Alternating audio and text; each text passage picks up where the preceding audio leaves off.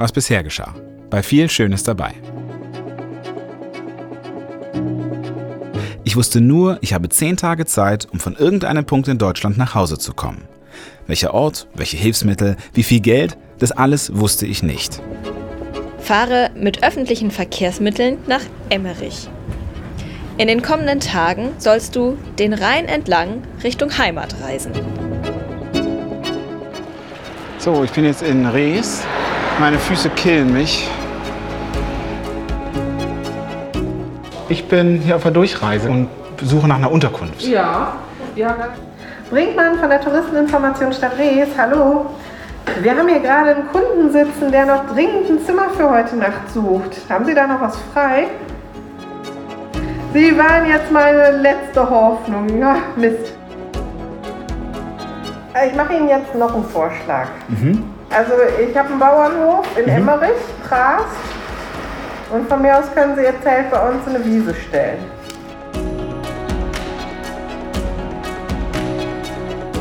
Hallo und herzlich willkommen bei Viel Schönes dabei. In der letzten Folge bin ich erst von Emmerich nach Rees gelaufen und weil ich kein Hotelzimmer gefunden habe, bin ich dann von einer sehr netten Kollegin der Reeser Touristeninformation mit nach Hause genommen worden. Zurück in ein Vorort von Emmerich. Meine Füße hatten auf dem Weg schon sehr gelitten.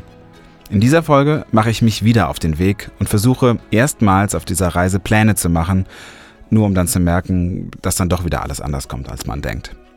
Und damit wünsche ich euch jetzt viel Spaß. Mein Name ist Bastian Schröder und ihr hört viel Schönes dabei.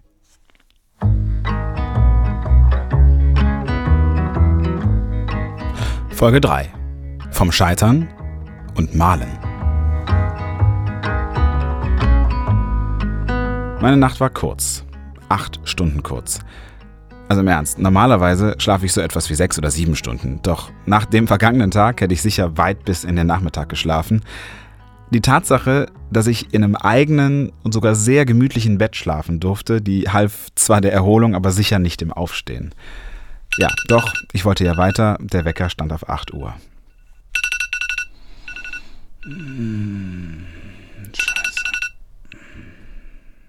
Mit dem Aufstehen war ich positiv überrascht von meinen Füßen. Das Brennen, das ich noch am Abend mit wirklich jedem einzelnen Schritt gespürt habe, das war wie weggeblasen und auch die Blasenpflaster schienen tatsächlich ihre Arbeit getan zu haben. Ich war also tatsächlich erstmal guter Dinge. Auch wenn das gerade vielleicht nicht unbedingt so klang.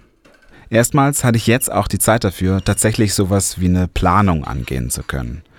Beim Frühstück mit Melanie und Wilhelm kamen wir auf gute Ideen, wie es für mich weitergehen könnte. Mit dem Boot, mit der Pferdekutsche, mit dem Zug oder vielleicht auch mit dem Fahrrad. Die Umsetzung der Ideen hörte sich dann aber immer so an. Die gewählte Rufnummer ist besetzt.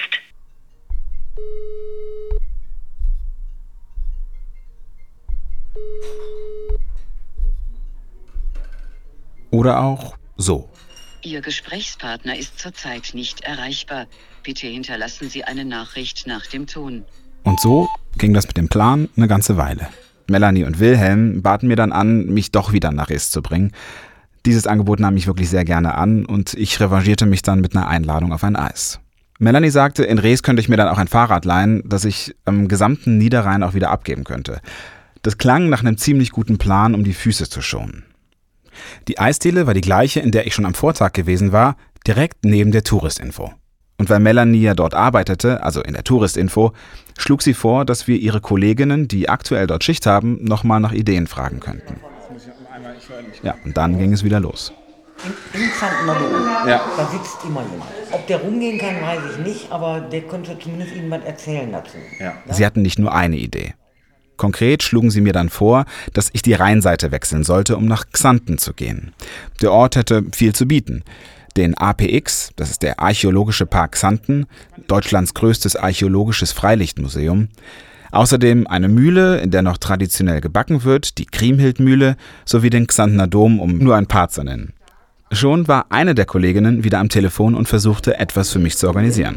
Haben Sie irgendwie die Möglichkeit, ganz schnell jemanden aufzutreiben, so für ein halbes Stündchen, der die wichtigsten Punkte in Ihrem Ort irgendwie ein bisschen umschreiben kann?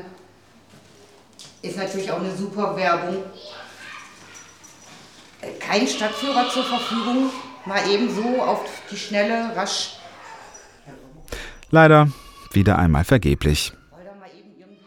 Ich meine, es war auch Sonntagmittag. Ich war überhaupt schon überrascht, dass Menschen ans Telefon gegangen waren. Ich fand es in dem Moment aber auch gar nicht so schlimm, dass nichts klappte. Die Erfahrung der letzten 24 Stunden hatte mir gezeigt, dass sich sicher etwas ergeben würde, wäre ich erst einmal unterwegs.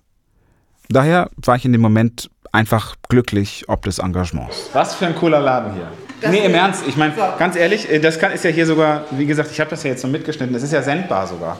Ja, also, dass man einfach merkt, wie viel Gedanken Sie und ihr euch macht, damit ich, kleiner Popeljournalist, die, die Möglichkeit habe, hier was anzuschauen. Das musste einfach mal gesagt sein. Zu meinem Leid klappten nicht nur die Führungen nicht, auch das Fahrrad ging nicht klar. Denn tatsächlich könnte man das Rad überall abgeben, am ganzen Niederrhein, außer in Xanten. Naja, daher entschied ich zu Fuß weiterzulaufen, die Füße waren ja wieder fit. Eine leider folgenschwere Fehleinschätzung, wie ich nur wenig später feststellen musste. Melanie und ihre Familie brachten mich dann noch auf die andere Rheinseite, wo mein Wanderweg starten würde. Wo, in welcher Stadt bin ich jetzt? Äh, du bist jetzt ähm, Bomörmter. Also hinter Bomörmter. Ja, ich glaube genauso hier, hier soll ich anfangen. Guck mal hier. 20. Ja, ja, genau. Oder? Und dann war es soweit. Abschied nehmen. Tschüss. Es war schön mit dir. Also, ja. Herzlich willkommen immer wieder. Ja, total gerne. Ich komme ich komm jederzeit wieder. Amy, mach's gut. Kannst du auch High Five? Ja. Ah, wow, wow, wow, wow. Hier, Clara, schlag ein. Dann vielen, vielen Dank und bis bald. Ciao. Vielen Dank für alles. Danke. Tschüss.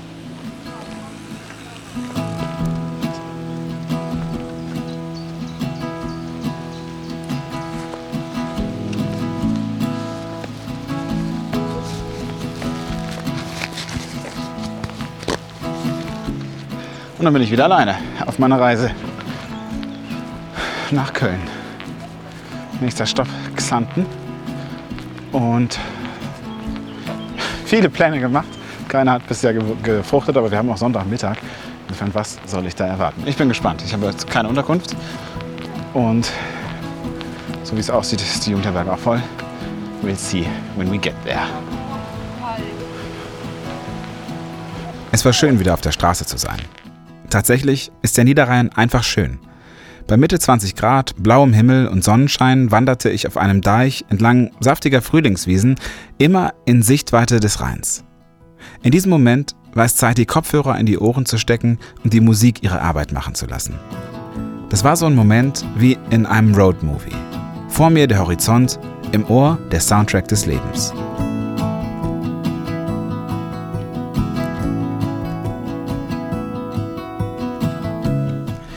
Driftete ab und erfreute mich an meine Erinnerungen an die vergangenen zwei Tage und genoss die vorbeiwehenden Böen, die mich beim Wandern in der prallen Sonne abkühlten. Was war das nur für eine verrückte Reise?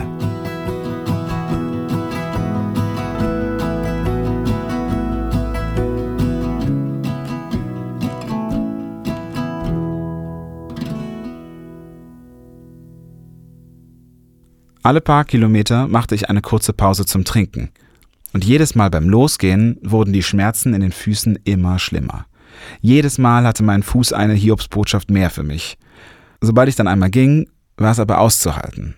Doch ehrlicherweise wurde mir mit jedem Kilometer klarer, dass mein Ziel, Neues zu Fuß zu erreichen, dass ich das in keinem Fall schaffen würde. Nicht so. Nicht mit diesen Füßen. Und damit stand für mich dann auch das Gelingen der gesamten Reise in Frage. Würde ich ankommen? Noch vor wenigen Stunden war ich umgeben von einer Gruppe von Menschen, die mir weiterhalfen, auch Kraft gaben und vor allem das sichere Gefühl, dass im Endeffekt alles möglich war. Inzwischen war ich da gar nicht mehr so sicher. Oh,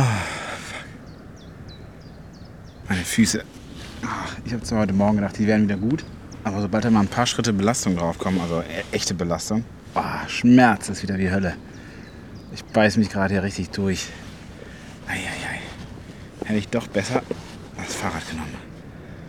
Ja, vielleicht muss morgen das Fahrrad sein. Ist ja nichts. Das kann ich ja morgen garantiert von, von, von Xanten dann nach Wesel fahren. Ja, vielleicht reicht das dann schon. Dann suche ich mir in Wesel irgendeine schöne Unterkunft. Keine Ahnung, was man da noch machen kann. Was passiert, weiter plane ich eh mal nicht. So. Ich habe jetzt noch sieben Kilometer ungefähr. Sollte ja in zwei Stunden machbar sein. Und mache jetzt aber erstmal Pause. Auch seit dem Frühstück nichts mehr gegessen. Wir haben jetzt 3 Uhr. Das ist doch mal wieder an der Zeit. Ich quälte mich weiter. Mit jedem Meter kam ich der Nordsee näher. So sah es aus. Und in diesem Fall war das sogar korrekt. Denn Xanten hat einen Nordsee und eine Südsee. Oder einen Südsee. Es war sehr verlockend, die Füße reinzuhalten, um mich abzukühlen oder mir noch ein Eis zu kaufen. Doch stellte ich mir inzwischen die Frage, ob ich dann noch mal hochkommen würde. Die Schmerzen in den Füßen waren unerträglich. Au, au, au, au, au. Jeder Schritt eine Blase. Gerne zur Verfügbarkeit, aber bitte nur an Selbstabholer, kein Versand. Das war gerade ein Audio aus meiner Insta-Story, die ich damals gepostet habe. Teilweise bin ich sogar einfach mit geschlossenen Augen geradeaus gelaufen. Es tat einfach unfassbar weh. Ich stellte die Musik mit jeder Blase, die sich neu zu meinen Füßen gesellte, lauter, bis das Handy mir irgendwann signalisierte, dass es jetzt auch nicht sinnvoll wäre, neben kaputten Füßen auch noch schlechte Ohren zu bekommen. Erklären konnte ich mir die Blasen zugegebenerweise nicht. Weder waren die Schuhe neu, noch waren sie ungetragen. Vor Jahren hatte ich damit sogar schon mehrere Wochen am Stück ganz Georgien erkundet. Und ich war auf unzähligen Wanderungen damit unterwegs gewesen. Nur eben nicht mit so viel Gepäck. Warum auch immer, es änderte ja nichts. Ich hatte nur diese Schuhe dabei und es gab auch nur diesen einen Weg in diesem Moment, und zwar den, der vor mir lag.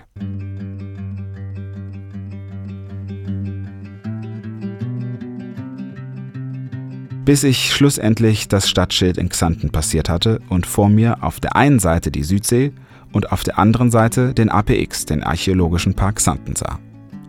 Dort angekommen, machte ich exakt das, was mir die Damen in Rees empfohlen hatten. Einfach mal fragen. Guten Tag. Hallo. Hallo. Äh, ich bin ähm, ja, Wanderer auf der einen Seite, aber äh, vor allem. Ja, meine ganze Erzählung erspare ich euch. Rausgekommen ist, ja, wie sollte es anders sein? Niemand war so spontan da, der an einem Sonntagnachmittag Zeit für mich hätte, beziehungsweise mich durch den Park führen könnte. Mit nichts anderem hatte ich gerechnet. Morgen früh könnte es aber vielleicht klappen. Äh, ja, also Ich würde Ihnen da gerne mehr helfen. Ja, ja, es ist, das ist das Witz. Ich, kann halt, ich konnte nichts vorbereiten, gar nichts. Ich wusste nicht, wo es hingeht. Und deswegen bin ich jetzt ähm, mäßig unvorbereitet. Sie gab mir dann noch die Nummer des Pressekontaktes und fragte, Wollen Sie trotzdem heute schon mal gu- rein gucken gehen? äh, theoretisch gerne. Ich glaube, jetzt, wenn es tatsächlich, ich habe noch keine Unterkunft, weil das ist halt genau das. Ich, hab, ich, ich wusste vor vier Stunden noch nicht, dass ich nach Xanten komme. Haben Sie, Ähm. ähm, aber Sie sind zu Fuß unterwegs, Ja. ne? Es gibt ja diese Xoxtel oder was, aber das sind Fahrradfahrer. Ich weiß jetzt nicht, wie das mit Leuten ist. Praktischerweise kam in dem Moment eine Bekannte von ihr vorbei, um bei der Hotelsuche zu helfen. Hier, hör mal, Biggie, Hi! Ich Hi. Ich muss mal wieder Julie was zu trinken geben. hör mal, weißt du, wo man hier gut und günstig pennen kann? Das Hotel? Xoxtel, ne? Würde ich sagen, ich weiß nicht, wie teuer die sind, aber Ja, aber das ist ja, die haben ja ka kaum Personal, das machst du ja alles mit Karte. Ja, ja, Von ja, daher genau. ist das eigentlich unkompliziert. denke Ne? ich auch. Hast, Super. weißt du die Straße? Klüger als am Vortag schaute ich direkt im Internet nach und bin nicht erst losgegangen. Aber Fehlanzeige. Auch dieses Hotel war ausgebucht. Keine Ahnung, was da in der Gegend in dem Moment los war. Ich bin dann wieder zurück zu der netten Dame und ich fragte sie, ob sie vielleicht noch eine andere Idee hätte. Ja, dann Warte mal, ich überlege mal gerade. Das im Hintergrund war Biggie, die Bekannte. Wir grübelten dann noch eine ganze Weile, die beiden miteinander, ich am Handy und schauten, was ginge. Am Fürstenberger Hof gäbe es vielleicht noch etwas. Das war aber noch einige Kilometer weit weg. Und daraufhin bot mir Sabrina Folgendes an. Also einzige, was ich anbieten kann, 18 Uhr habe ich Feierabend, da würde ich sie zum Fürstenberger Hof eben hochfahren. Ich konnte mein Glück wirklich kaum fassen. Sollte das so ausgehen wie am Vortag? In jedem Fall konnte ich mich jetzt mal guten Gewissens hinsetzen und meine Füße lüften. Biggie setzte sich dazu und fing ganz einfach an zu erzählen. Ja, das war witzig. Wenn Sie wollen, ich bin da reingerutscht nur äh, durch Zufall. Ich bin das gar, habe nichts gelernt. machen Sie denn? Ich bin, also, ich bin eigentlich geprüfte Sekretärin, staatlich geprüfte Sekretärin. Habe dann noch lange in dem Beruf gearbeitet. Ähm, habe dann äh, irgendwann entschieden, mein ganzes Leben nochmal auf den Kopf zu stellen, noch neu anzufangen. Habe alles liegen lassen, Mann verlassen, Job, guten Job aufgegeben und bin an die Nordsee gezogen. weil es war immer mein Traum, ein Haus am, am Meer zu haben. und habe da mit einem neuen Menschen neu angefangen. Ein altes Haus gekauft von 1890, ganz einsam. Und äh, dessen Beruf war Rettungssanitäter. Und haben uns dort oben selbstständig gemacht mit einem Krankentransportunternehmen. Ach. Mhm. Und ich habe dann nochmal eine Schule gemacht als Rettungshelfer. Und das war 724, knallhart. Und die Beziehung ist dann am Ende auch zerbrochen, weil Arbeit zusammen und Leben zusammen.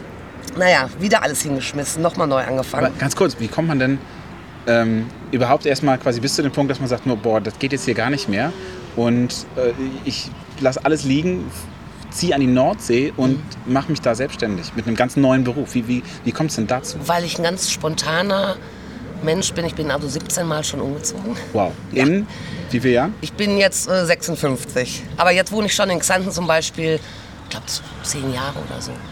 Also ich bin äh, geboren in Dortmund, dann Gelsenkirchen, Dorsten. Dann habe ich meinen Mann kennengelernt, damals dann Münster, Frankfurt, Stuttgart, innerhalb von Stuttgart, also unzählige Umzüge. Ja, die Ehe ist dann, wie gesagt, damals zerbrochen, dann mit einem neuen Partner an die Nordsee. Äh, das ist dann auch nach acht Jahren zu Ende gegangen und dann habe ich gesagt zu mir selbst, das war mein Traum, das Haus am Meer und der Partner. Und der Partner war nicht mehr und somit war für mich alles andere auch. Das Haus war mir nicht mehr wichtig. Konnten Sie nicht mehr bleiben?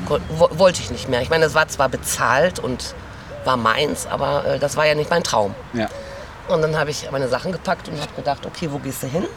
Und eigentlich war Hamburg meine Lieblingsstadt oder ist immer schon gewesen. Aber so ganz alleine noch mal in Hamburg anfangen, war mir einfach zu. Wie alt waren Sie dann da? Äh, Ende 30. Also Ende 30, Anfang 40. Ja, Anfang 40. Und habe überlegt, okay, meine Schwester ist meine allerbeste Freundin, schon immer. Und dann habe ich überlegt, okay, ich ziehe zu meiner Schwester, bin nach Wesel gezogen und war dann arbeitslos, wollte eigentlich wieder in den Beruf der Sekretärin. Äh, Das hat aber nicht geklappt. Und ich war eigentlich zum ersten Mal da arbeitslos und war total schockiert. Und stand also dann mittlerweile kurz vor Hartz IV und bin immer zum Arbeitsamt gerannt und gesagt, lasst mich eine Ausbildung zur Altenpflegerin machen. Und die haben, nein, nein, nein. Und ich habe da nicht locker gelassen. Und dann kriegte ich an dem Tag Bescheid, ich dürfte die Ausbildung machen, bekam aber gleichzeitig aus einer Gerontopsychiatrie in Altenfehn, da wo meine Schwester auch wohnte, ein Angebot für die Nachtwache. Dann habe ich überlegt, okay, Ausbildung oder festen Job, unbefristet. Gehst mal hin, guckst dir an. Bin ich die erste Nacht dahin gegangen. Ich kam morgens nach Hause zu meiner Schwester. Ich habe nur geweint, nur geheult. Sowas habe ich noch nie gesehen. Altenheim ist ja schon schlimm, aber Gerontopsychiatrie. Und da habe ich gesagt, das kann ich nicht. Was ist das denn genau? Äh, psychisch Erkrankte vor allen Dingen, äh, Alkoholiker, Drogenabhängige, viele aus Duisburg vom Obdachlose, viele verwahrloste Menschen. Dementiell alle erkrankt. Also es, ich sag mal, von den 140 Bewohnern waren vielleicht zwei, wo man sich in Anführungsstrichen ordentlich unterhalten konnte.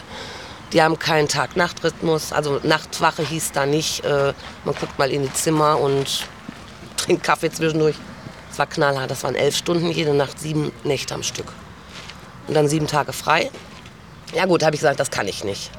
Dann habe ich nochmal überlegt, okay, festen Job, ohne Probezeit, gut Kohle. Und gesagt, ich ziehe das durch, ich, ich mache das. Und das habe ich dann drei Jahre gemacht. Und es war so schön, die Leute sind mir so ans Herz gewachsen.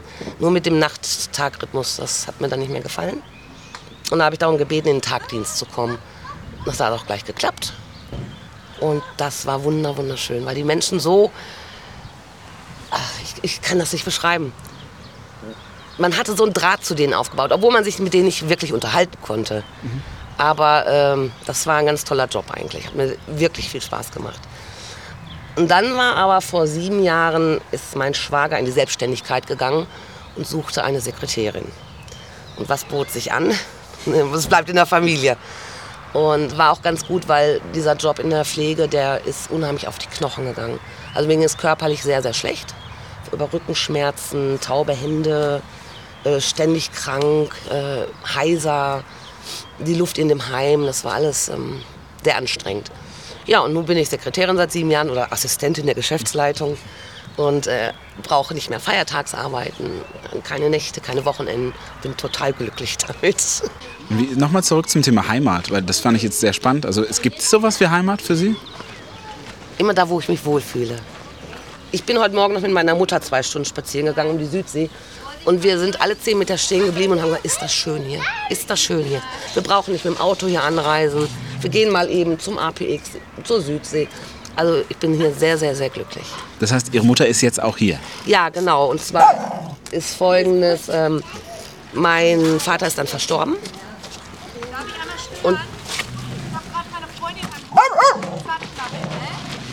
Ich weiß nicht, ob ihr es gerade gehört habt. Nochmal? Ich hätte noch eine Nummer für eine Ferienwohnung, wenn die frei hat. Vielleicht können Sie da eine Nacht übernachten. Das wäre Wenn toll. Sie wollen, kann ich da mal versuchen anzurufen. Was können die mehr als Nein sagen, können die auch nicht. Ne? Und dann machte sie sich ans Telefonieren. Bei der Frage, ob ich was machen könnte, sagte sie nur, Ich frage mal eben. Ich sag Bescheid. wir sprachen so lange weiter. Ja, auf jeden Fall. Ähm, mein Vater ist dann leider verstorben. Und wir haben gesagt, wir kümmern uns um unsere Mutter. Und da haben meine Schwester und Schwager nochmal neu in Xanten gebaut. Ein Haus, wo eine Wohnung oben für meine Mutter ist. Und die haben wir dann zu uns geholt. Mein Vater ist auch hier beerdigt. Wir hatten das vorher schon alles organisiert. Und jetzt ist die Familie nach zig Jahren wieder vereint. Das ist das Wichtigste. glaube, jetzt muss ich einmal ans Telefon. Ja. Ja. ja, und dann wurden wir nochmal mit guten Neuigkeiten unterbrochen. Genial. Meine Kollegin hätte da was frei. Ach Quatsch. Guten Tag, hallo. Und das Beste, die Wohnung war nicht einmal einen Kilometer entfernt. Du bist die Beste, Sabrina. Doch, doch. Ja, äh, völlig ungefragt nochmal hier zu recherchieren. Wie toll ist das denn? Hätten die doch für mich genauso gemacht, oder nicht? Ja, aber das ist doch der Punkt. Das ist doch der Punkt. Ja, das ist doch der Punkt. Ja, und das hätte ich genauso gemacht. Oder hätte ich? Ja, doch klar. Ich schließe jetzt mal von mir auf andere. Ich habe ehrlich gesagt am Anfang der Reise nicht damit gerechnet, dass mir so viele Menschen so umfänglich helfen würden. Haben wir in Deutschland vielleicht einfach ein falsches Selbstbild? Sind wir uns möglicherweise einfach nicht bewusst, dass wir ganz schön freundlich sind? Angesteckt von diesem Gedanken bin ich in eine kleine Recherche eingetreten. Ich wollte wissen, wie hilfsbereit Menschen in Deutschland tatsächlich sind. Wobei ich gleich dazu sagen möchte, es ist schon eine sehr, sehr schwierige Faktenlage. Die Studienumgebungen sind unheimlich schwierig nachzuvollziehen und gute und empirische Daten, die auch studienübergreifend vergleichbar sind, konnte ich leider nicht finden. Also, im Jahr 2013 hat das Basel Institute of Commons and Economics versucht, den ersten deutschen Sozialklimaindex zu vermitteln. Der Sozialklimaindex sollte ein sozialer Gegenentwurf zu Indizes wie dem IFO Geschäftsklimaindex sein, der jeden Monat die Laune der Unternehmerinnen und Unternehmer in Deutschland abfragt und damit die wirtschaftliche Lage bewerten soll. Abgefragt werden sollten Punkte wie, wie freundlich ist Ihr Ort, wie hilfsbereit sind die Menschen bei Ihnen und wie sehr vertrauen Sie Menschen bei Ihnen. Durchgesetzt hat sich dieser Ansatz allerdings nicht. Nur vereinzelt wurden Ergebnisse tatsächlich auch veröffentlicht, aber leider sind selbst diese Ergebnisse heute nicht mehr abrufbar. Zum konkreten Thema Helfen in Deutschland konnte ich nur noch eine weitere Quelle des Meinungsforschungsinstitutes Allensbach finden. Im Jahr 2022 haben die herausgefunden, dass tatsächlich nur 54 Prozent der Deutschen gesagt hat, dass es ihnen wichtig im Leben ist, Menschen in Not zu helfen. Umgekehrt heißt das, fast jeder oder jede zweite Deutsche würde Menschen in Not nicht helfen wollen. Da musste ich dann schon schlucken. Also habe ich weitergeschaut und überlegt, ob man über den Hebel Spendenbereitschaft vielleicht etwas über unsere Hilfsbereitschaft erfahren kann. Der Deutsche Spendenrat hat in seiner Auswertung für 2020 festgestellt, dass die Spendeneinnahmen im ersten Corona-Jahr deutlich gestiegen sind. Bemerkenswert war, dass sich die Spendenbereitschaft parallel zu der damals vorherrschenden Infektionslage entwickelt hat. Vielleicht auch nachvollziehbar. Die Krux dabei, insgesamt ist zwar mehr Geld zusammengekommen, jedoch ist dieses Geld von spürbar weniger Menschen gespendet worden. Nur 28% der Deutschen haben im Jahr 2020 etwas gespendet. Das ist in Summe eine halbe Million Menschen weniger als im Vorjahr. Und dieser Abwärtstrend, der lässt sich sogar schon seit 2005 beobachten. Jedes Jahr ein bisschen weniger. Ich fragte mich also, ob der Eindruck, den ich auf meiner Reise bekommen habe, möglicherweise doch nur eine schöne Anekdote ist und die Einstellung unserer Gesellschaft eigentlich in keiner Weise spiegelt. Spendenbereitschaft ist ja auch nicht gleich Hilfsbereitschaft und eine Notlage nicht gleichzusetzen mit der Suche nach einem Hotel. Das ist mir schon klar. Ganz aufgeben wollte ich aber immer noch nicht. Ich schickte Robert Böhm eine Sprachnachricht. Moin Robert, ich habe mal eine ganz interessante Frage für dich, äh, wo ich nicht weiß, ob es überhaupt in deinen Forschungsbereich fällt oder auch nicht. Ich tue mich auf jeden Fall schwer, die richtigen Schlüsse zu ziehen. Und zwar bin ich gerade. Robert habe ich im April, ganz am Schluss der ersten Staffel von Viel Schönes dabei interviewt. Wer die Folge noch nicht kennt, reinhören lohnt sich definitiv. Er ist Professor für Sozialpsychologie in Wien und schien für mich daher ein guter Ansprechpartner zu sein. Während ich auf seine Antwort wartete, recherchierte ich weiter.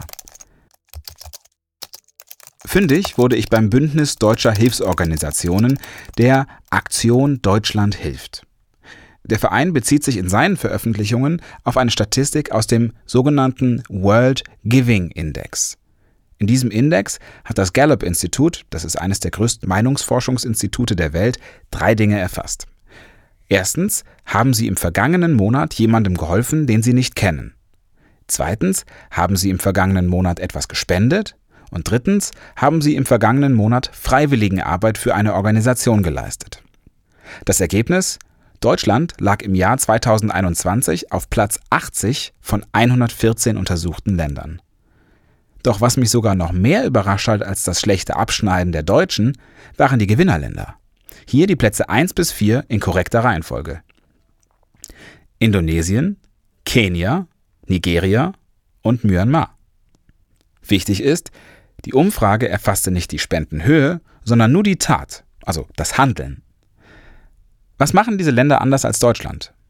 Alexander Dill, das ist der Leiter des Basel-Instituts, von dem ich eben erzählt habe, das versucht hat, den deutschen Sozialklimaindex zu ermitteln, hat eine denkbare Antwort. Er vermutet, in ärmeren Gegenden ist der Austausch untereinander viel stärker. Dort, wo mehrheitlich wohlhabende Menschen leben, haben die Menschen weniger Kontakt miteinander. Gastfreundschaft oder Hilfsbereitschaft würden in dem Moment gar nicht erst abgefragt werden. Und diese Erkenntnis stimmt mich wieder etwas positiver. Resümierend könnte das nämlich bedeuten, dass wir als Gesellschaft nicht per se weniger hilfsbereit sind. Es könnte sein, dass wir einfach nicht so oft in die Situation versetzt werden, helfen zu müssen.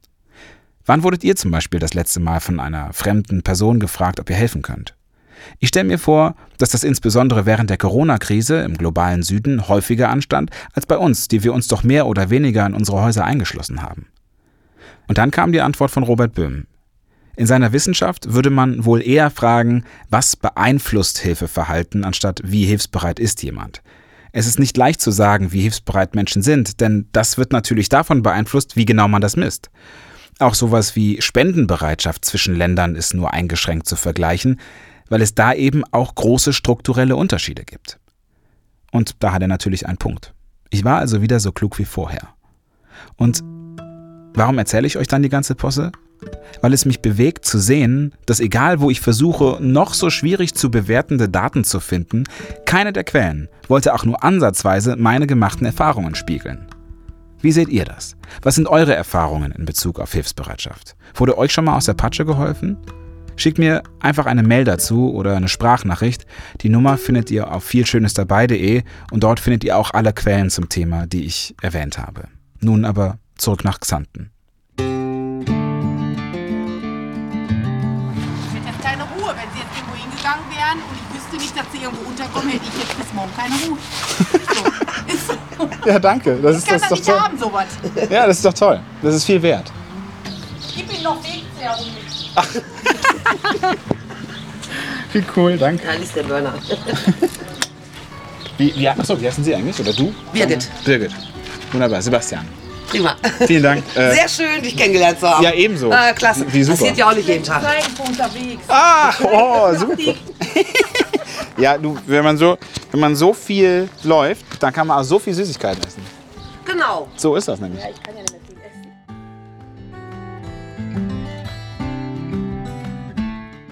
bin dann also weiter zu meiner Unterkunft gegangen und habe ein bisschen weiter über Hilfsbereitschaft nachgedacht. Die Recherche ist natürlich viel später entstanden, aber ich fand, das passt da ganz gut hin. Wobei ich sagen muss, das Nachdenken ist natürlich erst gekommen, als die Schmerzen in den Füßen wieder erträglich waren. Das hat so gut 100 Meter Anlauf gedauert und dann konnte ich wieder klar denken. Ja, und ganz ehrlich, am Abend bin ich nur noch aufs Sofa in der Ferienwohnung gefallen, habe mir Essen bestellt und irgendeinen Quatsch im Fernsehen angeschaut. Ich konnte nicht mehr und war einfach vollkommen platt.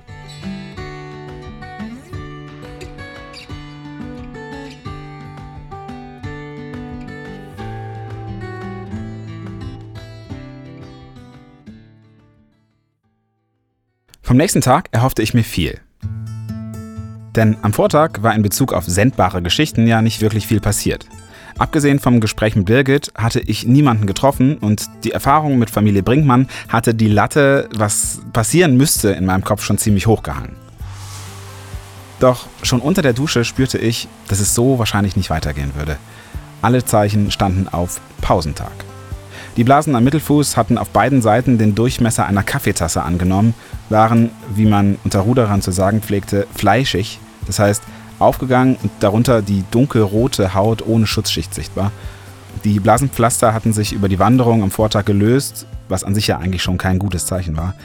Dazu kam, dass für heute Regen angesagt war. In der Nacht schien es schon nass geworden zu sein, auch wenn es gerade nur nieselte, nasse Füße hätten der ganzen Chose ein direktes Ende bereitet. Schweren Herzens bin ich also runter zu meiner Vermieterin und bat um eine Verlängerung um eine Nacht. Innerlich schäumte ich. Wie hatte mir das passieren können? In diesem Moment stand für mich alles auf dem Spiel. Erfolg oder Misserfolg dieser ganzen Reise. Doch wie es so ist, immer dann, wenn man es am wenigsten erwartet, bekommt man Hilfe. Oder nicht Mann, sondern ich. Und so sagte meine Vermieterin, ja, ich kann Ihnen auch ein Fahrrad leihen, wenn Sie mögen. Und natürlich mochte ich.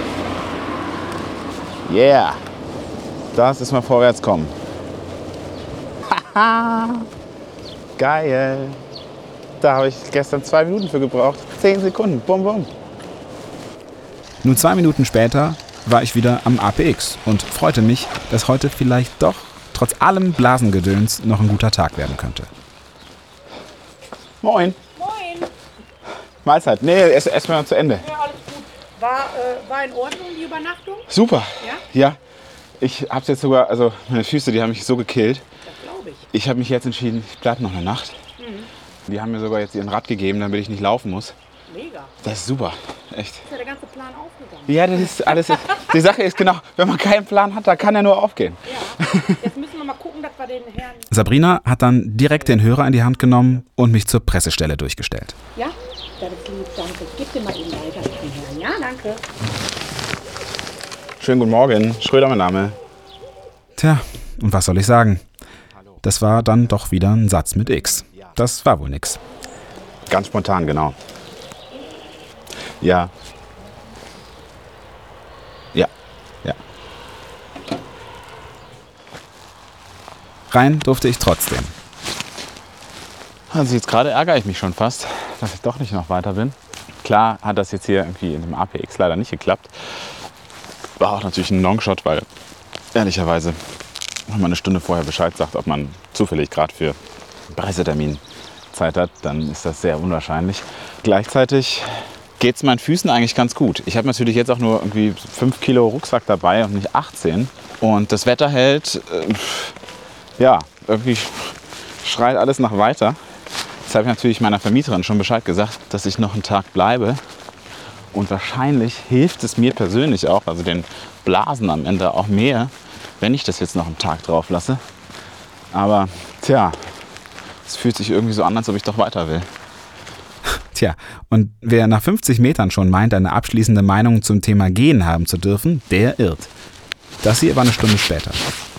Okay, doch beste Entscheidung gewesen, heute nicht weiterzugehen. Jetzt so nach einer Stunde in diesen Schuhen merke ich schon echt, was an Schmerz da noch so rum ist. Ich merke aber auch, wie wenig spektakulär das hier ist tatsächlich. Ne? Ob man da hier überhaupt sinnvoll was senden kann.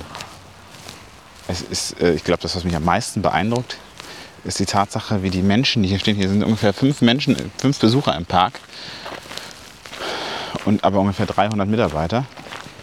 Und äh, das Interessanteste, das finde ich aber schon seit Jahren so, die Menschen, die als Museumswärter arbeiten, die einfach nur stehen oder sitzen. Da war eben eine Frau, die hat sich die zehn Minuten, die ich in diesem Raum war, exakt null bewegt.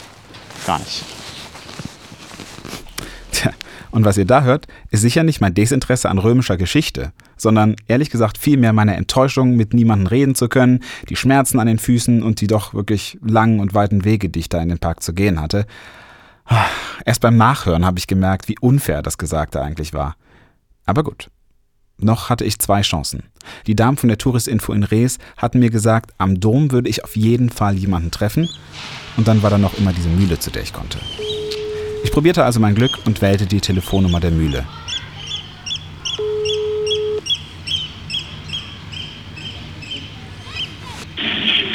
Glück zu, hier ist die Kribbelmühle.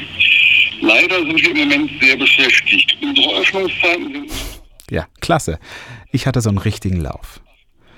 Erst am Nachmittag würde ich jemanden erreichen können und ob dann noch jemand Zeit für mich hätte, unwahrscheinlich. So, das Spontane hatte ich ja heute Morgen schon erfahren. Das klappt so nicht so richtig. Ich machte mich also auf zum Dom. Mit dem Rad waren das keine fünf Minuten Fahrzeit. Aber so richtig zu erwarten, na, hatte ich irgendwie nichts. So, jetzt bin ich im Dom. Ich finde es ja immer äh, irgendwie doch beeindruckend, obwohl ich alles andere als religiös bin, was so ein Monumentalbau alles mit einem macht. Gerade die gotischen Bögen, diese hohen Bögen, verziert. Und dann eine moderne Orgel, meine Güte. Das hätte man sich sparen können. Ich bin ein paar Minuten rumgelaufen und ja, gesehen hatte ich allerdings niemanden. Meine Laune war in dem Moment wirklich auf dem absoluten Tiefpunkt. Ich wollte nur noch weg. Dieser Ort, Xanten, schien für mich nicht gemacht zu sein. Wieder auf dem Rad verfuhr ich mich dann auch noch. Ich war völlig falsch abgebogen, ja. Und dann, ja, so mitten aus dem Nichts, mal wieder, stand ich plötzlich vor der Mühle. Naja, und was soll ich sagen? Die Tür stand auf, auch wenn sie geschlossen war offiziell. Also bin ich rein. Moin. Hi, moin. Ja, ich hoffe. Sie wurden mir empfohlen. Wir haben aber leider noch geschlossen heute Morgen. Ja, auch da, auch da worauf wurde ich schon hingewiesen. Äh, ich bin trotzdem hier. Und zwar bin ich. Ähm Gut, meine übliche Erzählung erspare ich euch mal wieder. Das Wichtige ist, was dabei rauskam. Überhaupt. Ich kann ja mal schauen, ob der Chef, vielleicht macht der das dann. Ja, total gerne, klar. Ich frage, ich, der ist nicht hier gerade, Ja. erreiche ich den eben. Super. Wir haben ja keinen Stress. Nee, also wenn ich eins nicht hatte, dann, dann Stress. Ich weiß nicht, ob man gehört hat vorne. Ja, ich habe ein bisschen was gehört, aber ich habe nicht. In 5 bis 10 Minuten kommt er eben einmal rüber. Ach super, das ist ja toll, Das klasse. Am besten, wenn der Chef das sogar persönlich macht. Vielen, vielen Dank. Klasse. Ja, endlich klappte jetzt was. Und als der Chef dann rüberkam, ja, der hat gar nicht groß rumgemacht, da ging es dann einfach los. Moin. Zu mir? Wenn Sie zur Mühle gehören, ja. Ja. Ich muss aber jetzt, ich muss eben was drin Ja, kein Problem, ich habe Zeit. Aber anstatt mich stehen zu lassen, nahm er mich in voller Geschwindigkeit direkt mit hinein. Beim Hochkraxeln in die erste Etage erklärte ich dann doch kurz, warum ich eigentlich hier bin und schon war ich Teil einer ganz besonderen Situation. Ja, hier oben. Da ist jetzt natürlich die Frage, ob wir hier konstruktiv was ändern können, sollen, müssen. Denn diese Mitnehmerchen könnten ja auch länger sein. Ne? Du kannst die natürlich nicht ganz lang machen, weil die dann hier oben gegen, die, äh, gegen den Küppendeckel schlagen. Noch verstand ich überhaupt nicht, was ich hier eigentlich sah. Wir waren inzwischen im, ich kann es gar nicht mehr sagen, wahrscheinlich im zweiten oder im dritten Stock und standen vor dem Mühlstein, an dem sich gerade ein Mann mit einem Spatel zu schaffen machte. Wir waren dazugekommen und ohne auf mich zu achten, begann der Chef direkt mit ihm Fach zu simpeln. Der Chef, der hatte natürlich auch einen Namen, er hieß Rolf-Peter Weicholt und ist hier nicht nur der Chef, sondern vor allem der Müller. Hier sieht man ja auch was, aber das ist gar nicht gravierend. Ne? Das heißt, was ist das? Was- Das ist der Mahlstein. Mahlstein, ja. Und das heißt, wie funktioniert das? Hier, hier wird was draufgelegt und wie wird das zermahlen? Das Korn wird hier über diese Schütte reingerüttelt in die Mitte. Mhm. Ja, dann kommt es zwischen die Steine. Ich hole mal eben das. Ihr müsst euch das so vorstellen. In einem kreisrunden Raum, in dem ich stand, stand auf der einen Seite ein Gegenstand, der aussah wie so ein riesiger hölzerner Bottich. Der war eingefasst aus Holz und bestand aus vielen einzelnen Planken, so dass er dann rund wurde. Und der maß sicher eineinhalb Meter im Durchmesser. Wenn man von oben reinschaute, sah man eigentlich nur einen großen Stein, der exakt in diesem Bottich eingefasst und vollständig mit Mehl bedeckt war. An einer Außenseite dieses Bottichs war ein riesiger Trichter aus Holz befestigt. Dort kam offensichtlich das Korn rein. Das ist das, was Herr Weicholt eben als Schütte bezeichnet hat. Vom Ausgang dieses Trichters oder der Schütte lief dann eine Holzvorrichtung direkt zum und in den Stein. Wenn ihr übrigens mehr von der Mühle sehen wollt, im Beitrag zu dieser Folge findet ihr eine ausführliche Bildreportage zur Mühle. Hier, sind, hier ist ein Stein zwischen und wie kommt das dann wieder raus? Wo läuft das runter? Das fällt an der Seite. Ah, und fällt in die nächste Etage quasi runter. Genau. Die Körner, die durch die Mühlsteine zermahlen worden sind, fielen dann nicht wie etwa auf der gleichen Etage irgendwo hin, sondern die fielen in ein Loch, eine Etage tiefer. Und so erklärte sich auch der große Eimer, den ich in der Etage darunter gesehen habe, wo also üblicherweise dann das Mehl reinfällt. Ja, hier ist ja, glaube ich, ein Kragen, das sinkt ja ein bisschen ein. Ne? Also, Ja, da kann man 5 cm drauf machen oder so. Man könnte natürlich auch vielleicht auf dieses Holz. Äh, Während die beiden noch fachsimpeln, der Kollege hieß übrigens Lutz und ist die gute Seele der Mühle, die überall unterstützt, nutze ich mal die Gelegenheit und erzähle kurz, wo ich eigentlich war. Die Kriemhildmühle ist nicht nur einfach eine Mühle, sondern sie ist Teil der Xantener Stadtmauer. Sie wurde im 14. Jahrhundert gebaut und war die längste Zeit ihrer gut 600-jährigen Geschichte als Wach- und Wehrturm im Einsatz. Im 18. Jahrhundert hieß der Turm noch Nachtwächterturm, weil in ihm nämlich die Nachtwächter der Stadt untergebracht waren. Zum Ende des 18. Jahrhunderts, nach verschiedenen Kriegen, wurde dieser und andere ähnliche Türme in der Stadtmauer verkauft und in großen Teilen von den Käufern abgerissen. Bis eben auf diesen hier. Der Käufer des Nachtwächterturms ließ 1804 eine Ölmühle in Form einer Windmühle bauen. Die verkaufte er aber nach kurzer Zeit wieder, und zwar an einen Müller, der sie dann erstmals als Mehlmühle nutzte. Lange Zeit wurde dann diskutiert, ob die Mühle abgerissen werden soll, gemeinsam mit der gesamten Stadtmauer. Das wurde dann aber irgendwann vom Stadtrat abgelehnt. Kurzum, erst seit 1992 wird hier wieder gemahlen. Und zwar jeden Tag. Außer eben heute. Als die beiden fertig waren, wurde es dann auch für mich wieder richtig interessant. Das ist das Mahlgeräusch, ne? Mhm. So ein bisschen.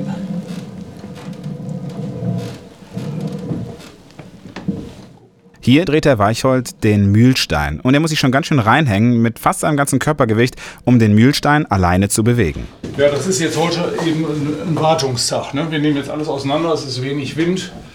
Also kein Wind zum Malen eigentlich, würde ich jetzt mal sagen. Was hat das mit dem Wind zu tun? Das, achso, das mit dem, ja, es der weil, weil die laufen Mühle, muss, ne? die. Mühle muss ja, Ja. braucht ja Wind. Äh, da, da muss schon ein bisschen Power drin sein, sonst äh, ist das nicht äh, befriedigend, sonst kommt da nichts raus. Und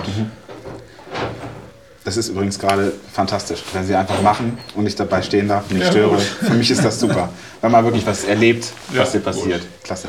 Das sieht natürlich immer, ich meine, heute Morgen, Samstag, montags morgens haben wir geschlossen. Ne? Und da ist das der richtige Zeitpunkt, denn wenn jetzt die Touristen durch die Gegend laufen, macht das keinen Spaß. Klar. Erstens kommt man nicht weiter und zweitens, und zweitens ja, das sieht natürlich dann alles ein bisschen zerlegt aus, ne? ein bisschen wüst. Und schon waren die beiden wieder am Bauen.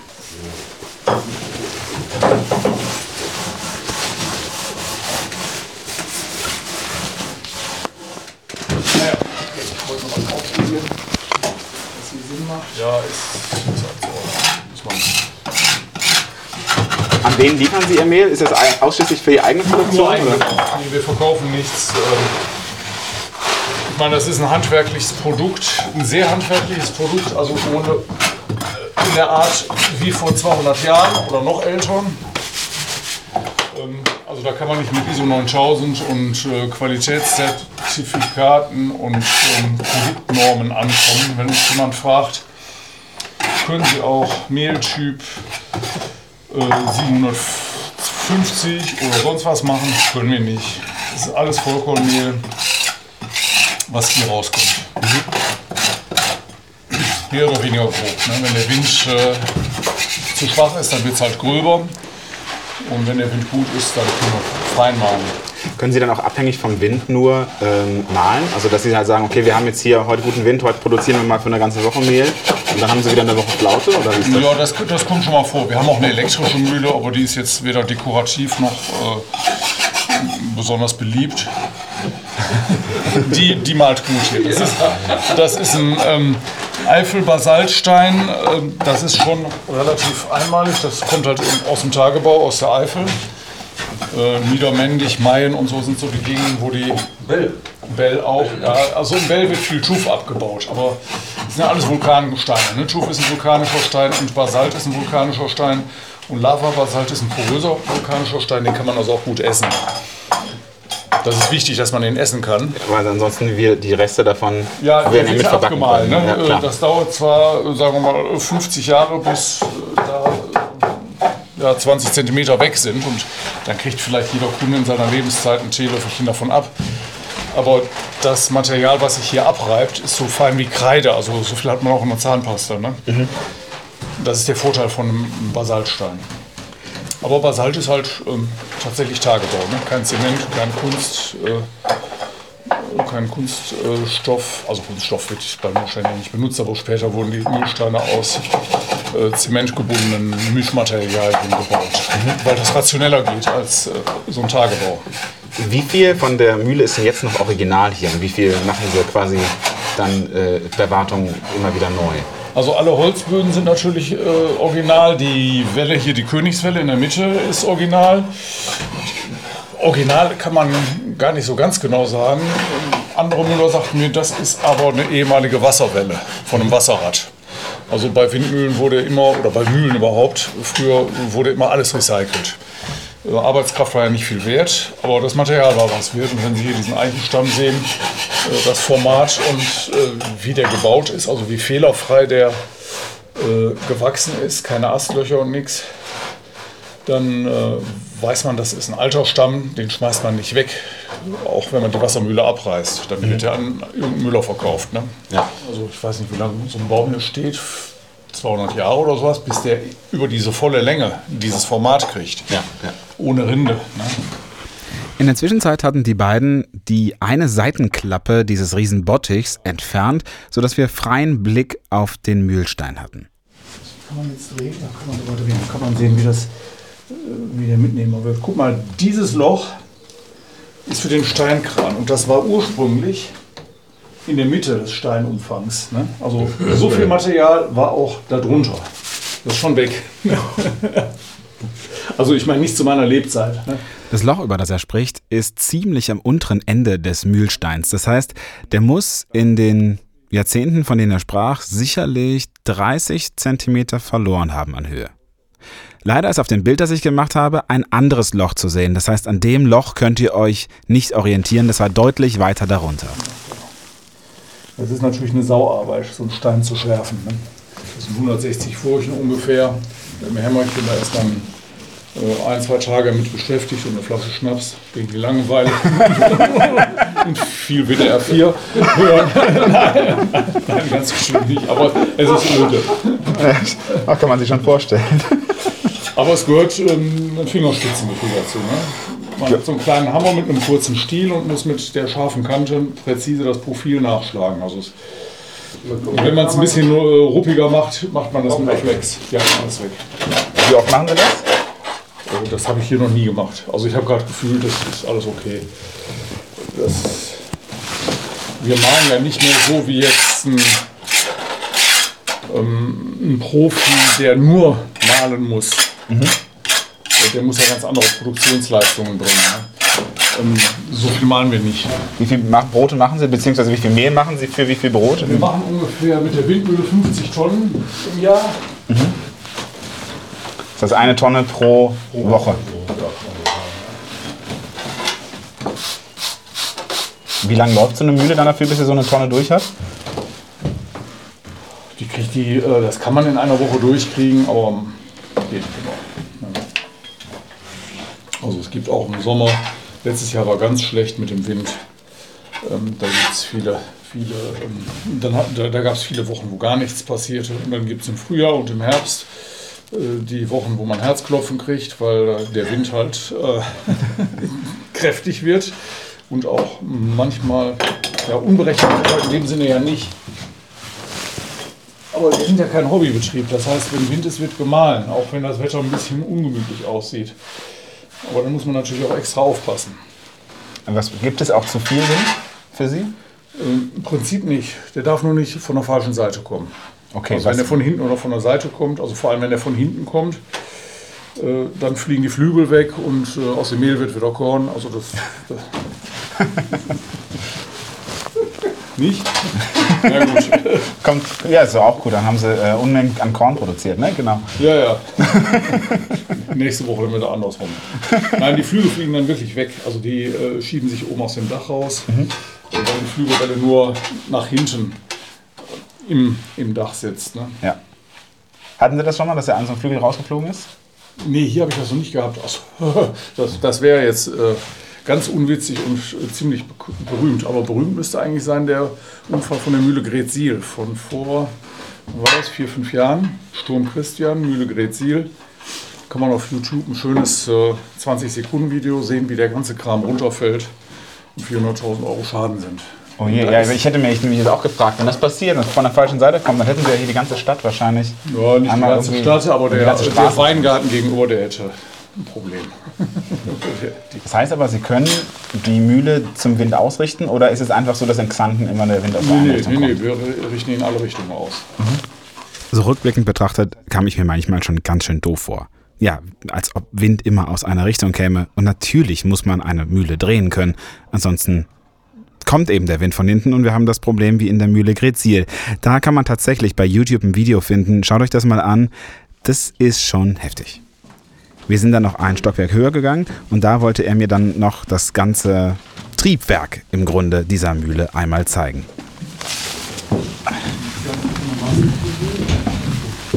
Hier oben ist der Aufzugseller.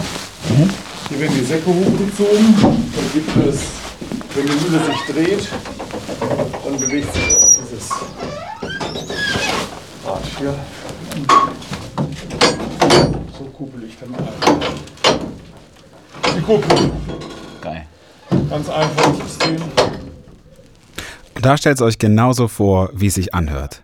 Riesige Zahnräder, die irgendwie mit irgendwelchen Metalldingern aneinander klacken, sich drehen, bewegen, gegeneinander bewegen und dann bewegt sich alles. Irgendwann war mal jedes Teil in diesem Raum in einer drehenden Bewegung. Alles bewegte sich nicht unabhängig, sondern durcheinander. Und das war schon ganz schön beeindruckend, wenngleich hier tatsächlich sehr schlecht wiederzugeben. Dann zieht man draußen den Balken hoch. Dann fängt er an zu laufen. Den muss ich ganz hochziehen, bis der Balken in dem Haken da hängt. Wenn er in dem Schwinghaken ist, diesem Säbel hier.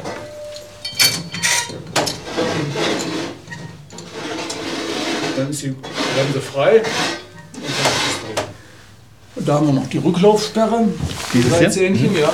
Man sieht, dass die ähm, so gut wie nie benutzt wird. Die ist wirklich für den Fall, und das kommt so ein, zwei Mal im Jahr vor, dass, dass die Situation ein bisschen brenzlig wird, wo ich merke, der Wind schlägt um. Das passiert meistens bei, in, in einer Gewitterzeit, also bei Sommergewitter oder Frühjahrsgewitter auch, dass man einen schönen Ostwind hat und alles ist gut. Und dann wird es nachmittags auf einmal unruhig und dann fällt der Wind weg, die Vögel hören auf zu zwitschern und äh, dann geht das, kann das sehr schnell gehen. Also innerhalb von, von, von ein paar 20 Sekunden oder so, dass der Wind wegfällt, dreht und dann von hinten kommt. Und in dem Moment muss man eigentlich diese Dreiersperre, diese drei ähm, Sperrzähne da reinlegen, damit die zumindest nicht rückwärts dreht. Mhm. Und was würde denn dann passieren, wenn jetzt das, der Wind dann quasi falsch rum in die Segel rein äh, bläst? Die Welle liegt nur mit ihrem Eigengewicht, das ist ja hier ein bisschen schräg, und durch den Winddruck gehalten im Lager. Wenn jetzt von hinten Wind kommt, dann schiebt die sich in diese Richtung wieder raus. Und das meiste Gewicht ist vorne, vor dem Kopf. Das meiste Gewicht, ja, dann fällt das so runter. Ne? Und äh, Okay, das heißt aber, was passiert äh, bei Nacht? Wenn es jetzt nachts windig ist, sind Sie auch hier? Ich wohne hier zwei Häuser weiter. Wir lassen die nachts laufen, wenn, das, äh, wenn der Wind zuverlässig ist. Dank Internet, das haben ja die Müller früher nicht gehabt, kann man das relativ gut voraussehen. Aber wenn man sieht, wenn ich sehe, ähm, der Wind ist unzuverlässig nachts oder dreht oder äh, das Wetter ist komisch, dann, dann setze ich sie still, möglichst schon auf die zu erwartende Windrichtung, damit äh, die eigentlich immer den Wind von vorne kriegt. Also Sturm ist für die kein Problem. Wir malen auch bei Orkan. Also das geht schon, aber man muss es alles nur richtig ausrichten und dimensionieren. Das heißt, es ist wirklich ein 24-7-Job, den Sie hier haben. Ja, aber manchmal auch äh, 10-2 oder so, ne, wenn kein Wind da ist. Naja, aber es ist eher, sagen wir mal, ist eher eine Berufung, ist ein, ist ein Lebenswerk, was Sie hier machen und kein, ist kein, kein Job. Also das können Sie nicht machen, wenn Also Sie einfach sagen, Sie sind um 5 Uhr fertig. Nee, nee, so kann man das nicht machen. Nee, nee. Also, wenn ein guter Wind ist und wir äh, Bedarf haben und wissen, nächste Woche ist wenig Wind, dann malen wir die ganze Nacht durch. Auch. Ne? Äh, da ist ja unten in der Werkstube ein Bäckerteam. Das sind äh, in der Regel drei Leute in einer Schicht, zwei bis drei Leute. Und da die am Freitagabend zum Beispiel schon um 9 oder 10 Uhr anfangen zu arbeiten, kann ich bis 9 Uhr malen. Und dann sage ich denen Bescheid, äh, oben läuft das und das. Und die lassen die dann die Nacht durchlaufen. und müssen ab und zu halt mal den Kübel, den Mehlkübel wechseln und ähm, Korn nachschütten. Mhm. Wie lange backen die dann? Die backen dann bis morgens um vier, fünf oder so. Bis Und dann gehen die schlafen Dann und dann die kommt schlafen. die, die Verkaufsschicht quasi. Und dann kommt die Verkaufsschicht und wenn, ähm, wenn der Wind gut ist und ich da bin, dann wird eben weitergemahlen. Ne? Das muss man dann sehen. Wir sind dann wieder runter bis in das erste Geschoss der Mühle und dort dann raus auf so eine Art Vordach, das einmal rund um die Mühle läuft. Auf diesem Vordach ist dann eine große Apparatur, die sich Steert nennt, mithilfe der man dann die Mühle in den Wind stellen kann. Also mit dem Stairt wird das Dach in den Wind gedreht. Das ist Handarbeit. Das macht man jetzt nicht ähm, alle 20 Minuten oder sowas. Das stellt man so ein, zwei Mal am Tag ein. Und wenn sich der Wind fünfmal am Tag komplett dreht, dann lasse ich es auch sein. Ne? Mit dem, also dann machen sie die Dann, dann, Mühle dann denke ich, ach, ähm, also dann wird es zu viel. Denn Ja. das ist schon ein bisschen Arbeit. Das sind ja zwölf Tonnen, die ich da bewege.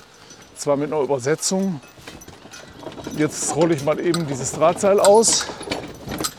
Die Apparatur ist eigentlich eine große Handkurbel, mit der er das Metallseil, von dem er gerade spricht, aufwickeln kann.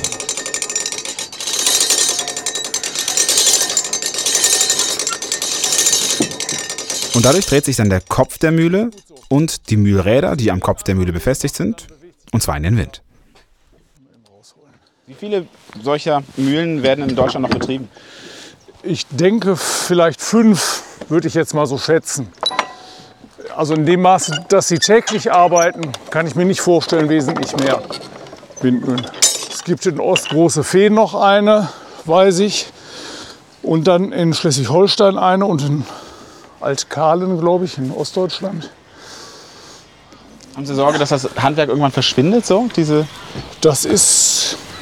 Also komplett keiner mehr weiß, wie man so ein nee, Ding nee, betreibt? das, ähm, Die Holländer haben dieses Handwerk jetzt als äh, immaterielles Kulturerbe der UNICEF, äh, der UNESCO anerkannt bekommen. Und in Deutschland gibt es auch eine UNESCO-Kommission, die immer so Listen aufstellt, was ist so immaterielles Kulturerbe. Und dazu gehört auch das Müllerhandwerk. Also da stehe ich auch auf der Liste mit dieser Mühle hier. Ne? Also Das heißt, da können Sie sicher UNES sein, Ja, Wo, wobei das Problem ist, wenn es die UNESCO weiß und sonst kein Mensch mehr, ist natürlich Dann, auch problematisch. ne? Das ist natürlich ein Problem und das ist letztendlich so, die Holländer haben vor, und das ist genau dieses Jahr, genau, 50-jähriges Jubiläum der Gilde der Freiwilligen Müller. Freiwillig hört sich jetzt so an, als gäbe es auch welche, die zur Arbeit gepeitscht peitscht werden. Ähm, nee, das in Holland heißt freiwillig alles, was ehrenamtlich ist. Und in dieser Müller-Gilde habe ich auch die Ausbildung gemacht in Holland. Und das ist eine umfangreiche Ausbildung. Also die ist richtig, die ist denkmalorientiert, also mehr auf den Erhalt als auf den Profibetrieb getrimmt. Aber man muss halt die Konstruktion verstehen, man muss Schäden erkennen, kleine, kleine Schäden selber beseitigen und das Ding bedienen können. Ja, ja, man ist also dann eigentlich dazu in der Lage, so ein Ding zu betreiben. Haben Sie hier einen Nachfolger für sich schon, äh, quasi, der dann jetzt, ich sag mal, die nächsten, weiß nicht, 15, 20 Jahre dann noch macht? Nee, nicht direkt. Also ich meine, die, die Bäcker unten können die auch alle bedienen. Ähm, Spitzfindigkeiten, Spezialarbeiten und so, die mache ich dann. Ne? Oder bestimmte Lösungen, die man an den Flügeln, meinetwegen, können wir eben da drüber steigen. Dann ging er mit mir rüber zu den Flügeln und zeigte mir dort auch die Spezialkonstruktionen. Wir haben ja hier eines der modernsten Flügelsysteme tatsächlich. Das ist von 1936, ein, ein Fox-System äh, mit Fliehkraft geregelter Drehzahlbegrenzung. Ne? Klar, wer kennt das nicht? Aber tatsächlich, wenn man drüber nachdenkt, ist das natürlich ein geniales Ding. Man muss sich das so vorstellen, ihr habt die Mühlenblätter im Kopf, so wie ihr sie kennt. Und je schneller der Wind drauf fällt, wird eine kleine Klappe nach hinten gedrückt, die sich aufdreht. Im Grunde wie so ein Spoiler. Und die steht dann im 90-Grad-Winkel zum eigentlichen Mühlenblatt. Und wenn es ganz schnell gedreht wird, dann bremst dieses aufgeklappte Blatt die ganze Mühle.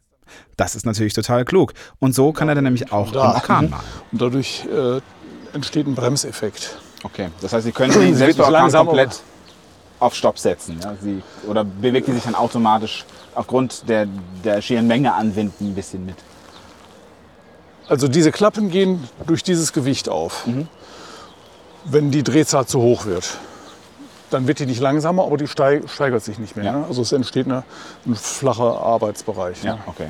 Und sobald die, äh, die Drehzahl wieder runtergeht, gehen die Klappen wieder zu und die zieht wieder an. Ne? Ja.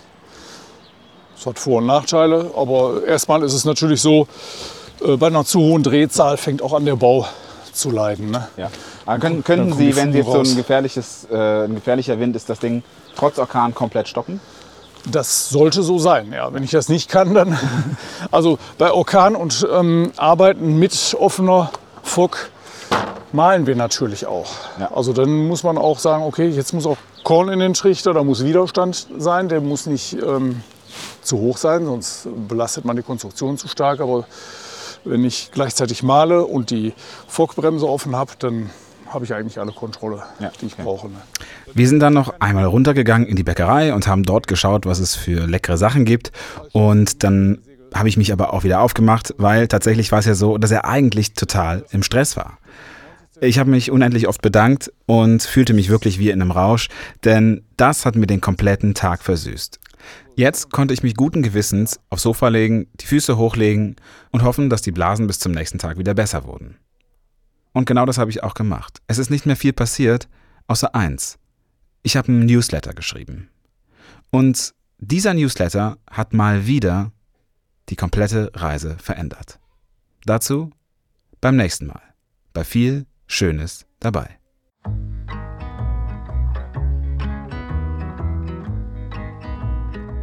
Viel Schönes dabei ist produziert von mir, Bastian Schröder, meiner Frau Katharina und Felix Adam. Bedanken möchte ich mich dieses Mal bei Rebecca Alario fürs Testhören, die Familie Brinkmann für ihr Obdach, allen Mitarbeiterinnen der Resa Touristeninfo, Sabrina Truhn und Birgit für die Hilfe am APX, Herrn Martell ebenfalls vom APX und Herrn Weichert und seinen Bäckern für die tolle Führung in der Mühle. Unabhängig davon geht mein permanenter Dank raus an die viel Schönes dabei Community, die diesen Podcast überhaupt erst möglich macht. Denn dieser Podcast ist mitgliederfinanziert. Das heißt, er wird durch euch Hörerinnen und Hörer getragen. Und wenn euch diese Folge gefallen hat, dann macht doch auch mit und werdet Teil der viel Schönes dabei Community. Als Teil von viel Schönes dabei erhaltet ihr Zugriff auf alle Extra-Folgen, wie zum Beispiel alle Nachbesprechungen, zum Beispiel die, die in der kommenden Woche kommt. Ihr nehmt außerdem automatisch teil an gelegentlichen Verlosungen und habt die Möglichkeit, Gäste und Themenwünsche abzugeben, wenn ich nicht gerade auf Reisen bin. Außerdem ist der Podcast für euch komplett werbefrei und er wird es immer bleiben. Vielen Dank fürs Mitmachen und bis zum nächsten Mal. In der kommenden Woche bei der Nachbesprechung für alle Supporterinnen und Supporter. Bis dahin, eine gute Zeit und bis bald.